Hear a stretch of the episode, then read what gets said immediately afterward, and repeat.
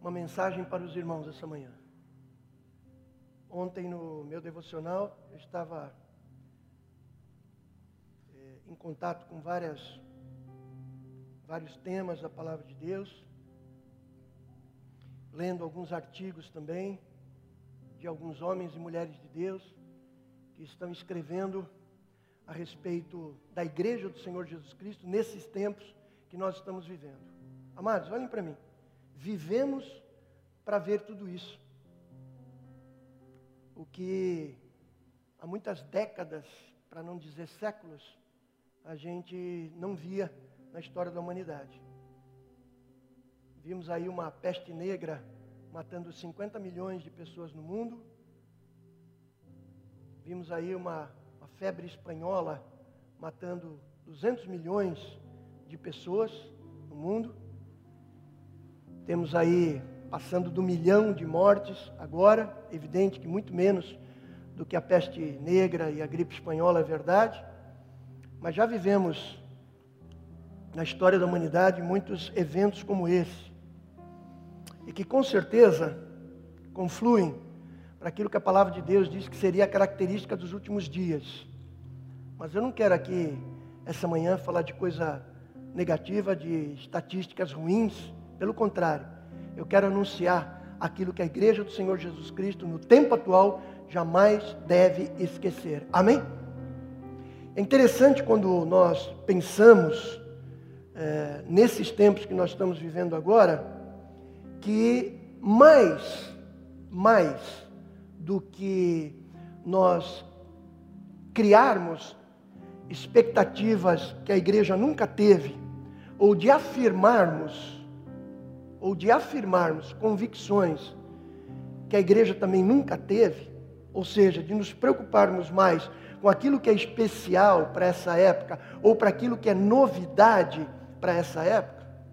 E eu confesso que eu vejo acontecer na cristandade contemporânea, no mundo cristão contemporâneo, muitas lideranças ocupadas com novidades. E me parece, muitas vezes, que eles estão cansados daquilo que é a mensagem central da fé cristã. Então, quando nós nos cansamos de pregar uma mensagem, a gente busca criar novidades.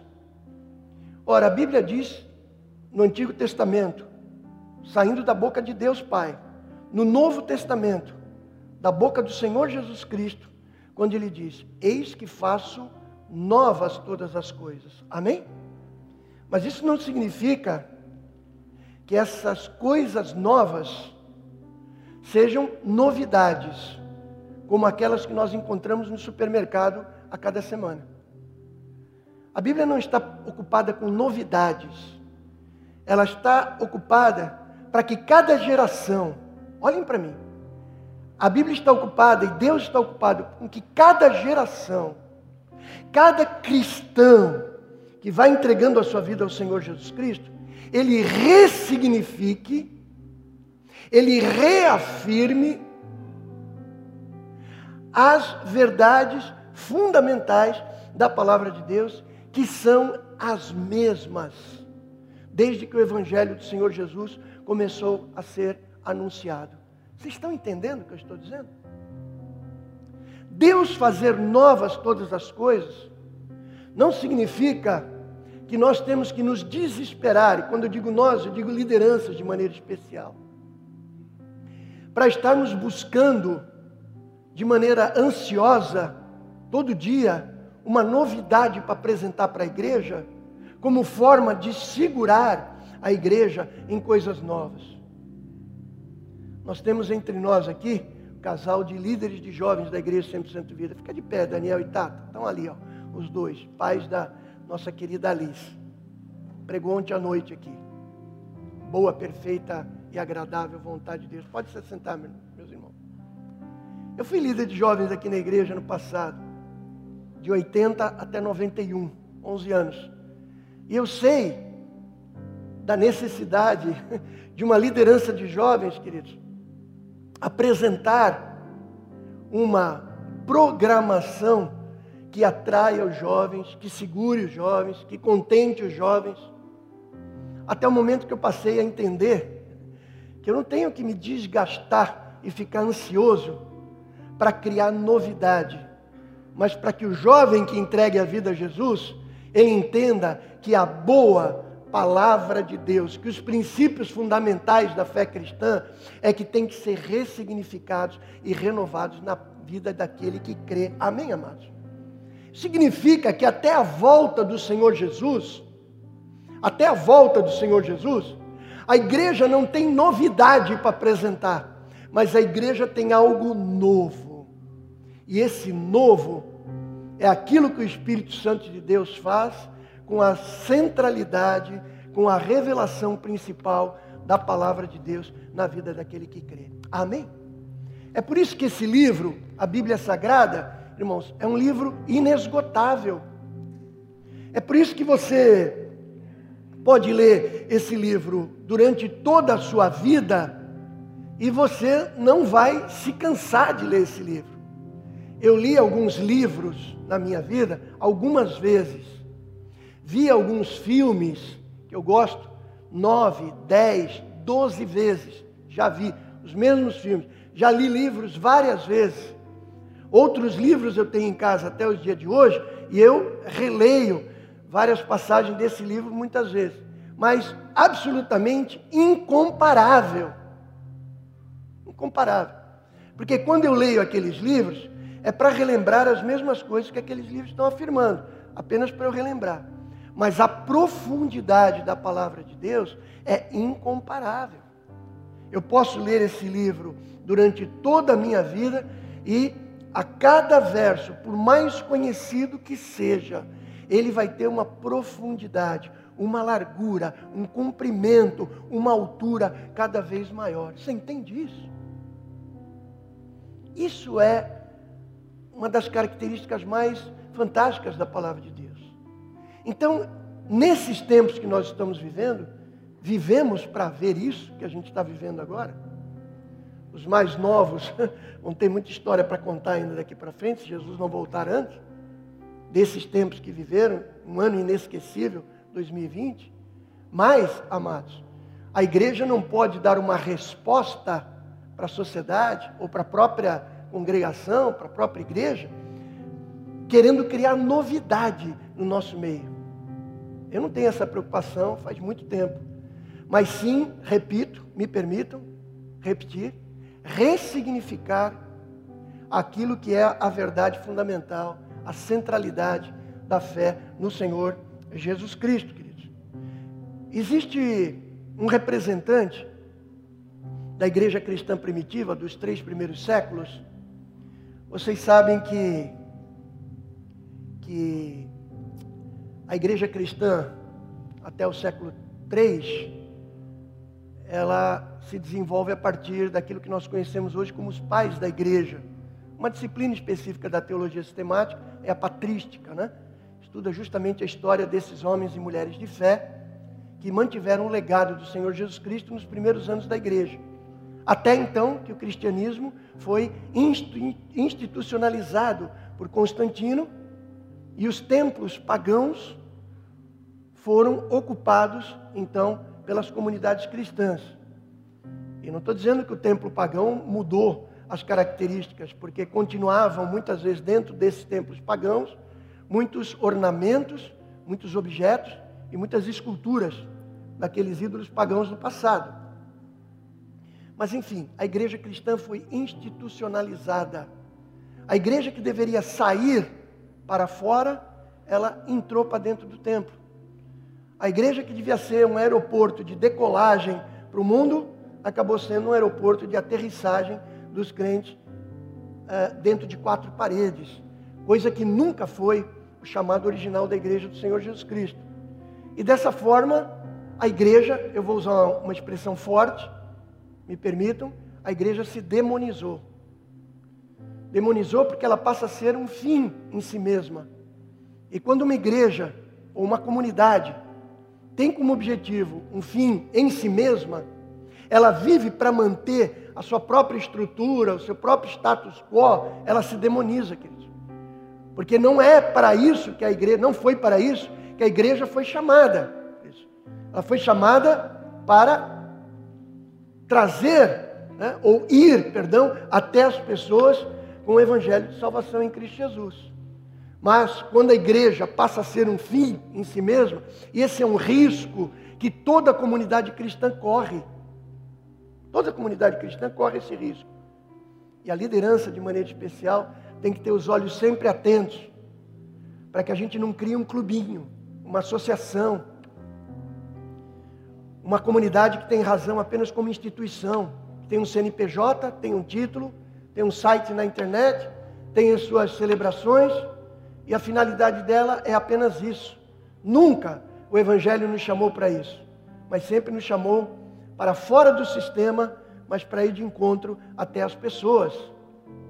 Então, amados, houve um movimento de resistência, um movimento de resistência a essa institucionalização da igreja. E, goste você ou não, esse movimento de resistência foi liderado pelos monges trapistas, como a gente conhece na história da espiritualidade cristã, na história da cristandade. Esses camaradas se recusaram a aceitar a institucionalização da igreja, mas como passaram a ser perseguidos também, eles se recolheram, então, em locais onde eles podiam exercer a sua vida devocional, de fé, oração e leitura da palavra de Deus. É claro também que o movimento trapista, os monges trapistas, cometeram, não só na minha opinião, mas de muitos outros, um erro de se enclausurar também. Mesmo debaixo de perseguição, acabaram dando continuidade a isso e muitos deles estão enclausurados até o dia de hoje. Também o Evangelho não nos chamou para isso. Mas uma das figuras remanescentes desse movimento e que teve uma grande influência na espiritualidade cristã até os dias de hoje foi o Henri Nouwen. Eu, eu, eu tenho esse autor é, como leitura permanente e ele afirma o seguinte: esse Henri que vocês estão vendo aí, essa foto. Vejam o que ele diz. O mistério do amor de Deus quando ele diz mistério, olhem para mim, não significa o, o, místico, o mistério é aquilo que é escondido. Mas nunca esqueça que o autor de Hebreus, Pedro também diz, que todo mistério já foi revelado em Cristo Jesus. Amém, amados? Então, muito cuidado quando alguém chega para você e fala isso é mistério. Muito cuidado, porque o grande mistério já foi revelado. Amém, amados?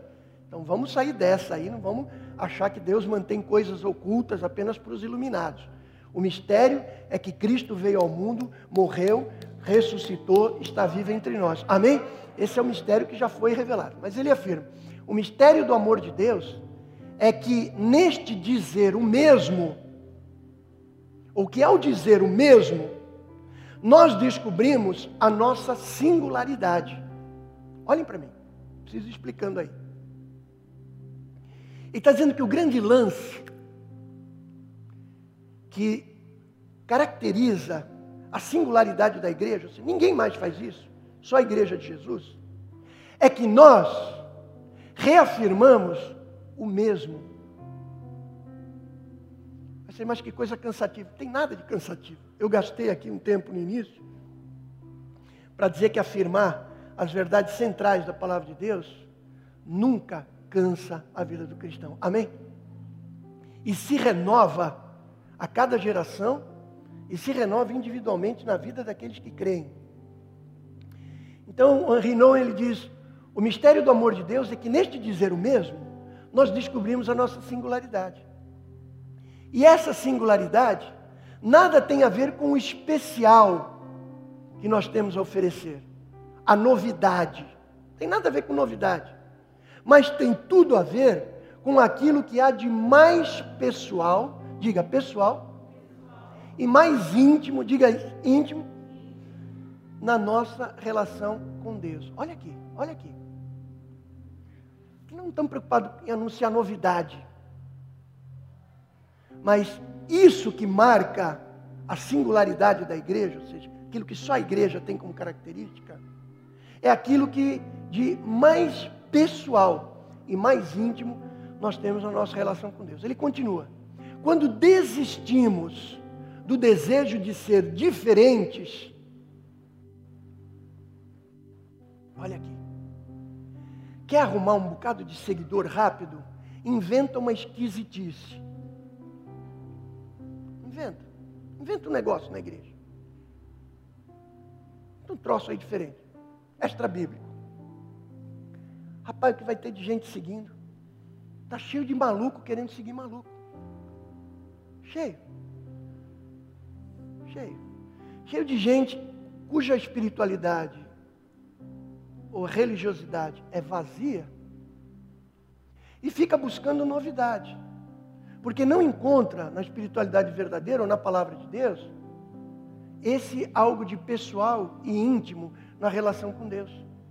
Que não tem nada a ver com novidade, mas com ressignificação, com entendimento daquilo que a palavra de Deus sempre disse e que tem que se aplicar na minha vida.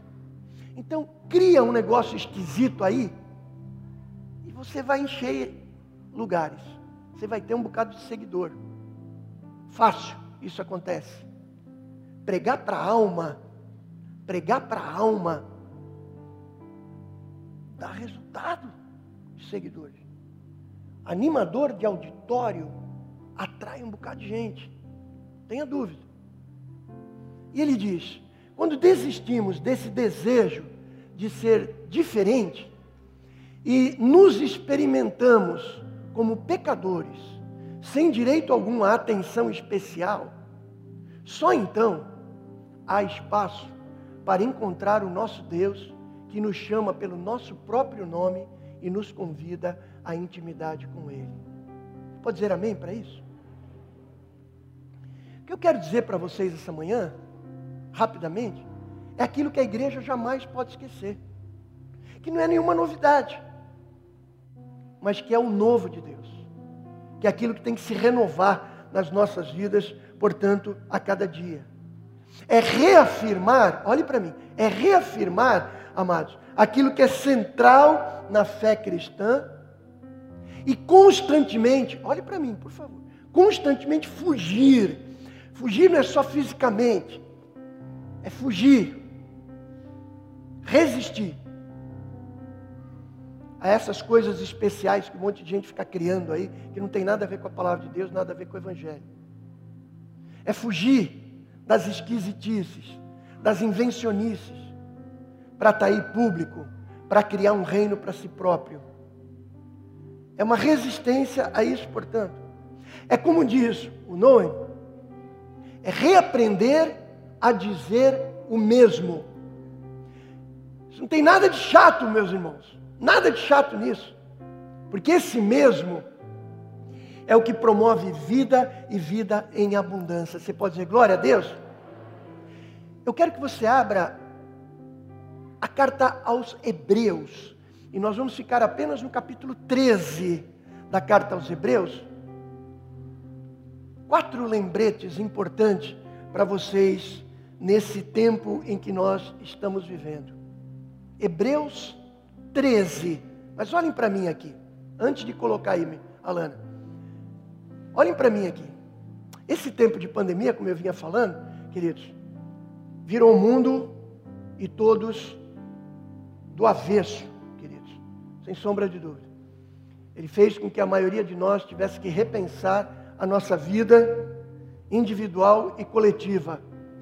Como pastor dessa igreja, amados, e sênior do ministério, eu tenho usado muito tempo para, junto com os meus companheiros pastores e membros do conselho eclesiástico,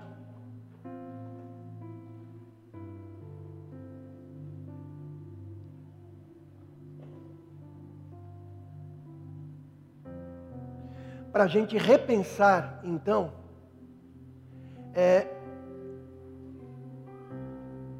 repensar esse momento que nós estamos vivendo. E é muito importante isso, queridos, individual e coletivamente. E o que a gente percebeu, queridos, é que a própria igreja do Senhor Jesus Cristo, olhem para mim, irmãos, por favor.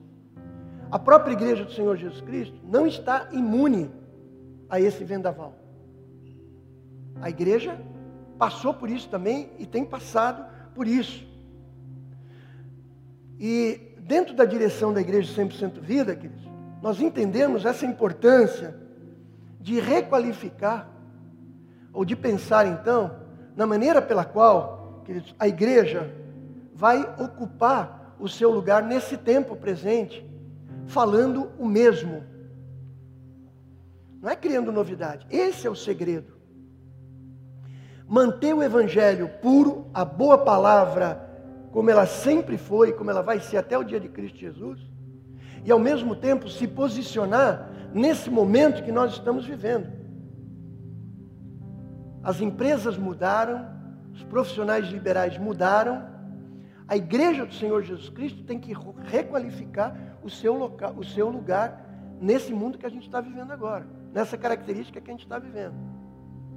Pensando bastante é, nisso, e de maneira especial ontem para escrever o que eu estou falando para os irmãos, é redefinir o papel da igreja nesse novo tempo, mantendo o mesmo, falando o mesmo, reafirmando o mesmo, que é a mensagem salvadora em Cristo Jesus.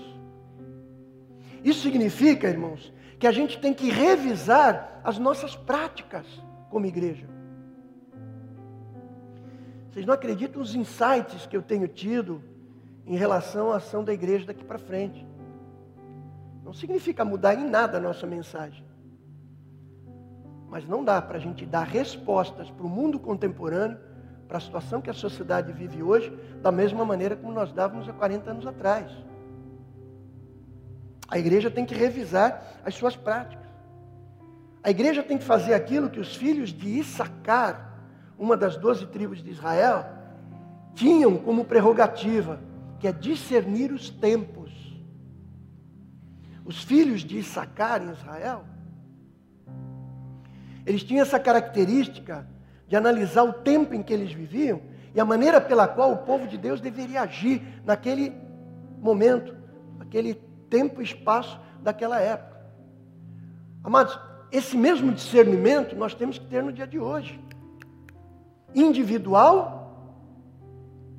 Como é que, como cristão, eu vou acessar as pessoas, eu vou chegar nas pessoas? A minha mensagem não muda. Eu estou reafirmando o mesmo. A centralidade da fé não muda, continua sendo a mesma. A forma como eu vou chegar até essas pessoas mudou.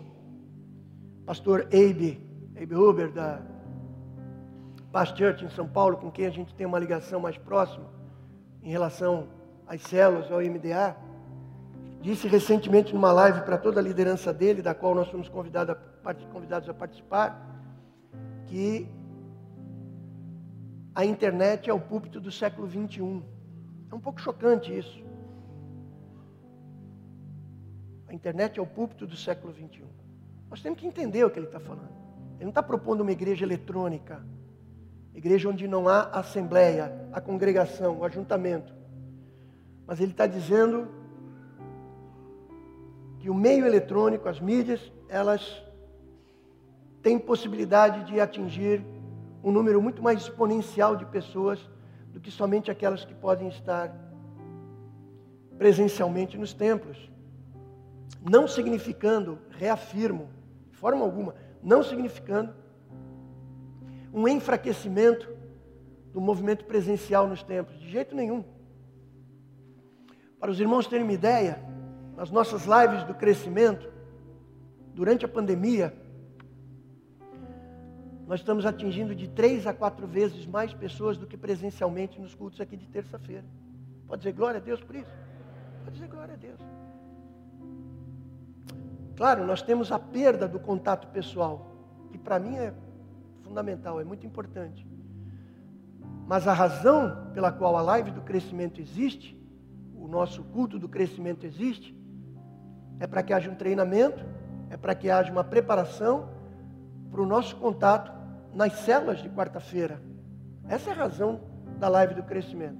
É preparar os líderes de rede, supervisores, líderes de célula e membros das células para pensarem antecipadamente nos conteúdos que vão ser compartilhados na quarta-feira. Significa que na quarta-feira a gente não repete a mesma palavra da terça, a gente não prega de novo, mas a gente compartilha aqueles conteúdos de maneira mais pessoal. Hoje na live do crescimento às terças às 20 horas, a gente atinge três a quatro vezes mais pessoas do que nos cultos presenciais. Uma realidade a qual nós temos que entender finalidade é chegar com a palavra, a palavra está chegando. Então, irmãos, além de revisar as nossas práticas como igreja, nós temos também que discernir os tempos, individual e coletivamente. E também, queridos, nós entendermos que a nossa vocação como igreja, amados, não é só ganhar visibilidade. Não é só ganhar visibilidade. Ou seja, promover a igreja 100% vida. Promover a igreja A, B ou C.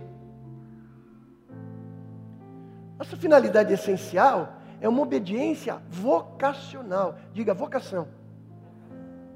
A vocação para a qual nós fomos, cham fomos chamados, queridos. A visibilidade pode ser até consequência disso.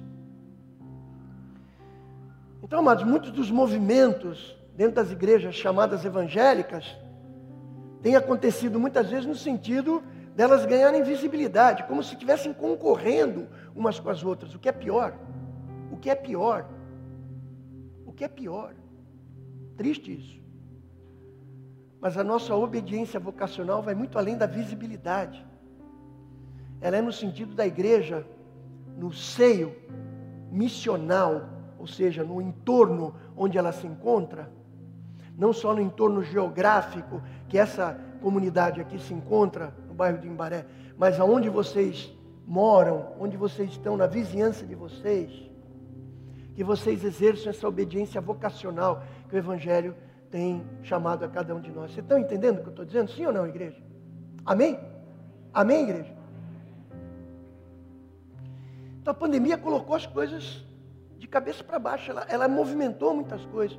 E nós temos que entender quais as grandes lições que a gente tem que aprender com isso e colocar em prática aquilo que, se Deus permitiu que isso acontecesse, e certamente isso está na vontade permissiva de Deus, bom, para não dizer que isso é profético na palavra de Deus,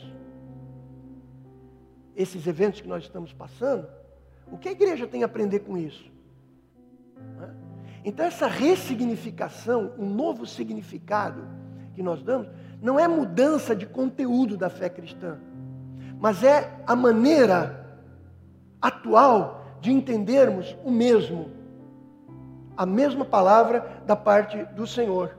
Lembrando sempre que o que nós temos anunciado não é nosso. O que nós temos anunciado com a igreja é o Evangelho do Senhor Jesus Cristo. Você pode dizer glória a Deus? Não pertence a nós, quer dizer, não é uma mensagem criada pela igreja. É uma mensagem que vem da parte do Senhor Jesus, que questiona todas as verdades na história antiga e atual. O Evangelho, queridos, ele questiona todas as verdades que circulam por aí.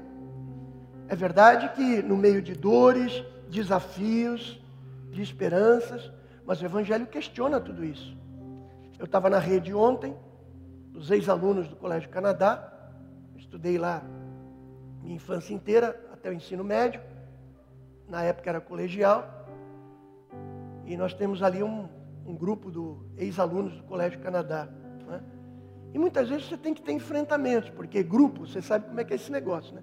Você precisa ter resistência para continuar permanecendo de um grupo, né? Alguns deles.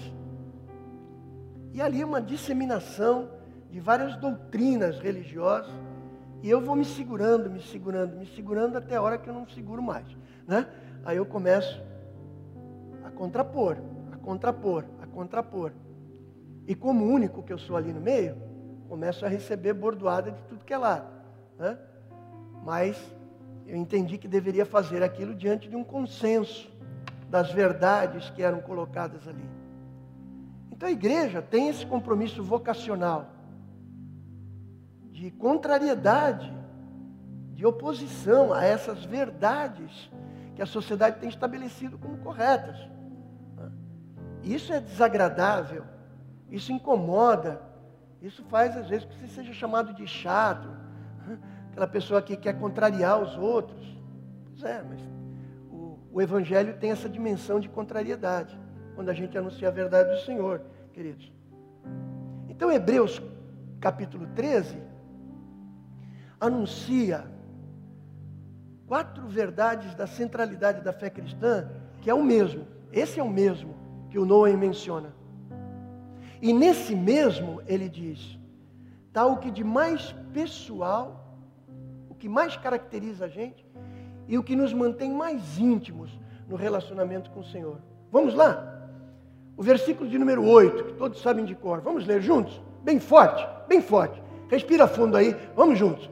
Jesus Cristo é o mesmo ontem, hoje e para sempre. Amém, amados? Hebreus capítulo 13 está falando disso. Igreja nunca deixe de anunciar o que é fundamental. Nunca deixe de anunciar. Jesus Cristo é o mesmo ontem, hoje e será para sempre. Essa confissão, olha aqui, não é novidade ela nos foi legada pelos pais e mães da fé de cada um de nós, queridos. E da mesma forma que essa confissão foi legada pelos nossos pais na fé, que tem alimentado a igreja do Senhor até o dia de hoje, da mesma maneira, eu e você, olha aqui, eu e você, nós vamos repetir o mesmo para os nossos filhos, para os nossos netos e para os nossos jovens que estão no dia de hoje aqui no nosso meio, onde a gente alcança. Você pode dizer glória a Deus? Diga isso, amados. Não há nada de novo nesse anúncio. Nada de novo. Você não precisa ficar dando estrela né, na vida espiritual, você não precisa ficar fazendo contorcionismo espiritual para anunciar novidade. Anuncie que Jesus Cristo é o mesmo ontem, hoje e vai ser eternamente. Nós recebemos isso e nós vamos legar isso para as futuras gerações. Hebreus diz: façam isso, igreja. Nunca esqueça de anunciar. É o mesmo? É o mesmo. Mas esse anúncio é poderoso para transformar vidas. Ele vai até o dia final. Disso depende, queridos. Disso depende o sentido da nossa vida, aquilo que dá direção para a nossa vida. Disso, dessa confissão, Jesus Cristo é o mesmo ontem, hoje e para sempre. Depende, queridos, a experiência da comunidade cristã. Depende disso. A nossa unidade vem por nós termos uma mesma confissão.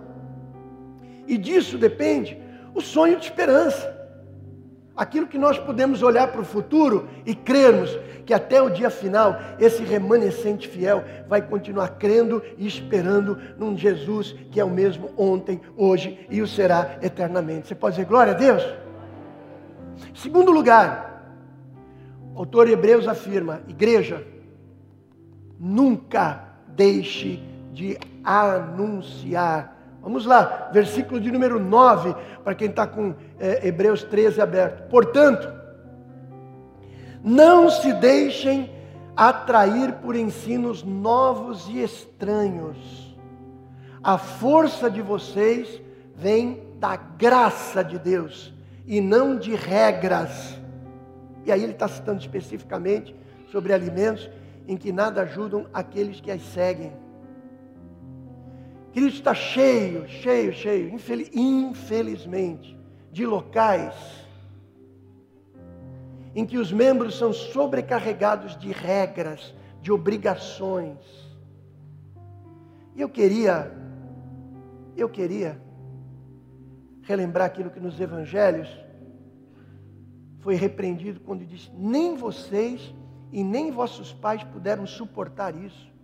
Por que, que vocês jogam isso no, nos ombros dos outros? Regras, obrigações, costumes. Parece que a igreja evangélica retrocedeu, queridos. E eu tenho certeza, falo isso com toda a convicção, que retrocede na obrigação de usos e costumes, regras, obrigações para os membros, amados. Porque perdeu o gosto pelo mesmo. Perdeu o gosto por aquilo que Hebreus nos faz lembrar que a igreja jamais deveria esquecer. É uma exortação final, é o último capítulo. Por fim, não esqueçam jamais, transmitam para as novas gerações o que é essencial. Jesus Cristo é o mesmo ontem, hoje e será eternamente. Não se deixem atrair por, ensinos novos e estranhos. Vamos repetir isso em voz alta? Firme aí, meu irmão, junto comigo. Não se deixem, vamos lá, meus irmãos, mais forte. Não se deixem levar por doutrinas diferentes e estranhas. Conselho fundamental. Cuidado com as vozes estranhas que apontam para verdades extra-bíblicas, que apontam, queridos, para autopromoção. Quando você enxerga no teu líder, no teu pastor, seja quem for, que ele quer referência para a tua vida, que a preocupação principal dele é se autopromover, tem algo errado aí. Algo errado. Paulo disse que eu diminua e que ele cresça. Amém?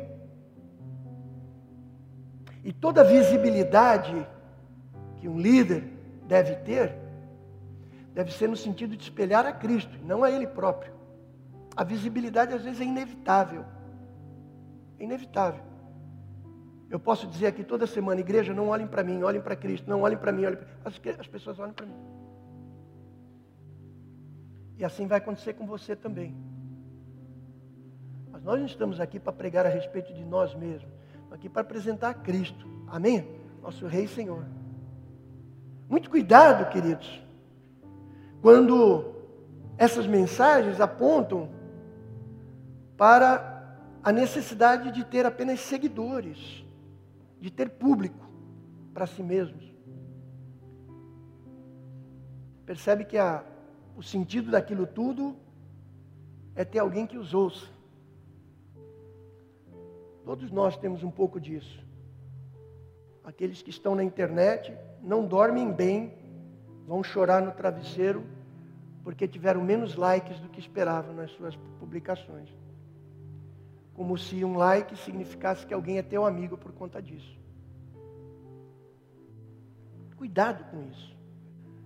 Na dimensão pessoal e na dimensão ministerial também. Muito cuidado com aqueles que promovem apenas movimentos de autoajuda e não de ajuda do alto. Autoajuda cuja centralidade da solução está em você mesmo e não em Cristo. Ora, muitas soluções estão conosco mesmo. Mas a grande resposta existencial para a nossa vida está na pessoa bendita de Jesus. Amém, amados? Cuidado com isso. Não se deixem levar por doutrinas que promovem para você ou pregam para você a prosperidade fácil. Ou a prosperidade com um fim em si mesma. E, sobretudo, a prosperidade material apenas. Muito cuidado com doutrinas, não se deixem levar por doutrinas, por ideologias, que estão muito infiltradas no meio evangélico também.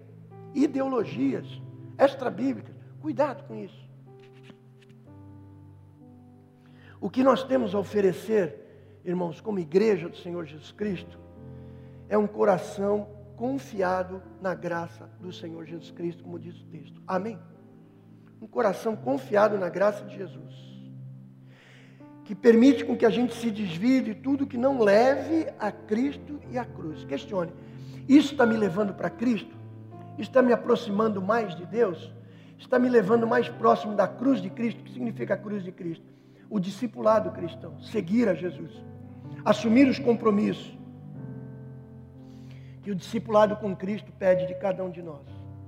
Isso com o qual eu estou me envolvido está me chegando mais próximo de Deus? Está me levando a uma vida mais íntima com o Senhor? Está me levando a compreender o que significa seguir a Jesus e seu discipulado? Negar a mim mesmo? Tomar a minha cruz e seguir a Jesus? Não se deixem levar por doutrinas diferentes e estranhas. Repita comigo: Jesus Cristo é o mesmo ontem, hoje e para sempre. Segundo lugar, não se deixem levar por doutrinas diferentes e estranhas. Terceiro lugar é o verso 14, que eu quero uh, anotar o que o autor de Hebreus diz. Pois não temos neste mundo uma cidade permanente, aguardamos a cidade por vir. Ai, ai, ai, ai, ai. Essa é uma das mais difíceis. Diga comigo, não temos aqui cidade permanente, mas buscamos a que há de vir. Ah, meus irmãos, quantas pessoas resumem o propósito da sua existência à vida presente até o dia da sua morte física?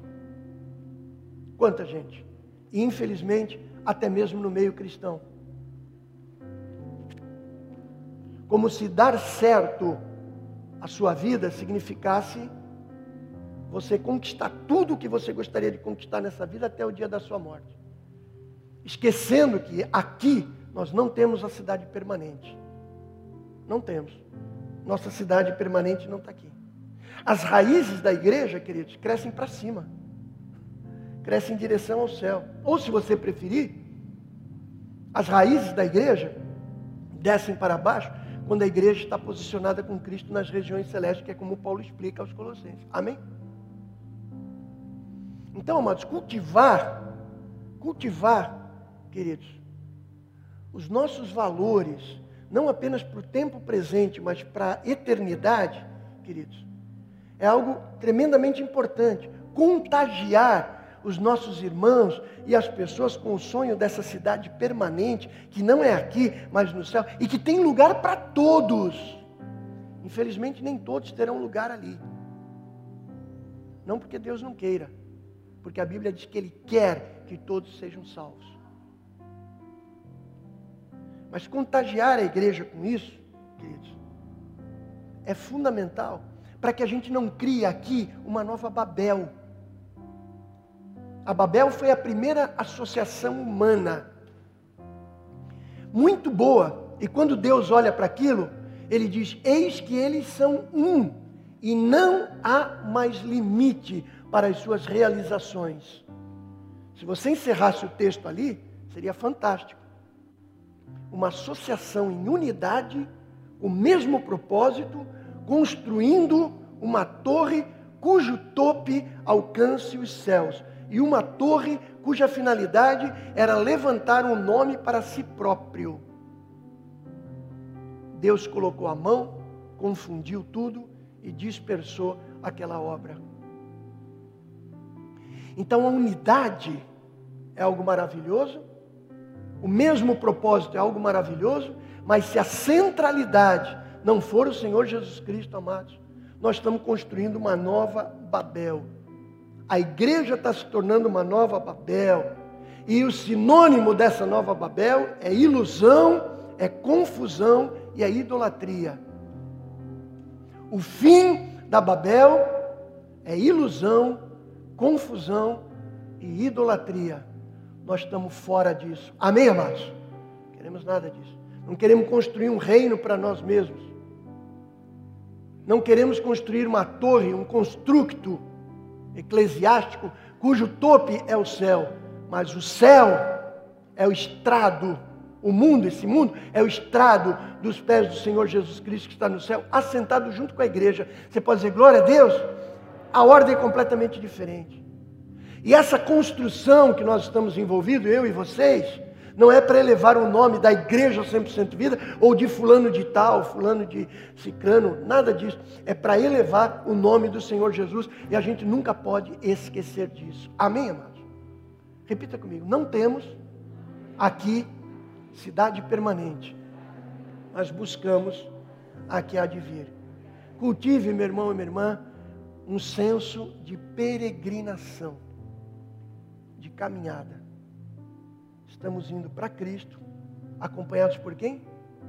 Por Cristo. Ele nos leva para Ele mesmo. Nunca esqueçam disso, diz o autor de Hebreus. Transmitam isso aos seus filhos. Diga comigo, Jesus Cristo é o mesmo ontem, hoje e para sempre. Segundo lugar, diga comigo, não se deixem levar por doutrinas diferentes e estranhas. Terceiro lugar, não temos aqui cidade permanente, mas buscamos a que há de vir. E quarto e último lugar, veja que o autor de Hebreus nos recomenda para que a igreja nunca esqueça. Verso de número 15. Portanto, ofereçamos sempre por ele a Deus sacrifício de louvor. Isto é, não, o verso anterior, o verso anterior, me perdoe. Aí, esse aí, verso 16. Não se esqueçam de fazer o bem e de repartir o que tem com os necessitados, pois esses são os sacrifícios que agradam a Deus. Amém? Então, em quarto lugar, repitam comigo: não se esqueçam da prática do bem e da mútua cooperação. Quatro conteúdos que a igreja não deve esquecer. Sabe o que é isso? O mesmo. O mesmo. Nenhuma novidade, nada especial, nada diferente, é o mesmo. E que a igreja e cada um de nós tem que ressignificar na nossa vida. Ou seja, não é só ouvir falar, não é só um legado que eu recebi. Isso tem que, isso tem que ser integrado na minha vida, nas minhas convicções mais e na minha expressão de vida. É o que a palavra de Deus nos ensina. Ou seja, o que, que o autor de Hebreus está falando aí, na prática do bem? Enquanto nós aguardamos, enquanto ainda não estamos com o Senhor na nossa cidade permanente, nós buscamos essa sociedade menos injusta, menos desigual, menos discriminatória.